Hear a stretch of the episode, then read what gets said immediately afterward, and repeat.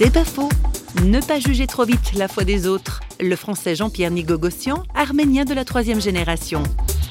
Les mots de mes parents étaient les mots de gens qui ont vécu dans un pays en tout cas dans un village où on coupait la langue de ceux qui parlaient arménien, et donc qui parlaient turc entre eux, moi, ils me parlaient pas turc, mais ils parlaient turc entre eux. Tous leurs amis parlaient turc, tous ceux de leur village. Et donc, chaque fois que j'ai entendu parler l'entourage de mes parents de foi, c'était avec des mots turcs. Ce qui veut dire que Dieu, c'était Allah, le diable, c'était Shaitan, la Bible, c'était Kitab. En fait, c'était les mots des musulmans d'aujourd'hui. Je trouve que c'est très riche de relativiser les choses. On n'a sûrement pas la même façon de pratiquer. On voit facilement les défauts des autres et ils voient malheureusement facilement nos défauts. Mais quelque part, on a des racines chez Abraham et il faut faire attention avant de dire les choses trop fortes sur les autres.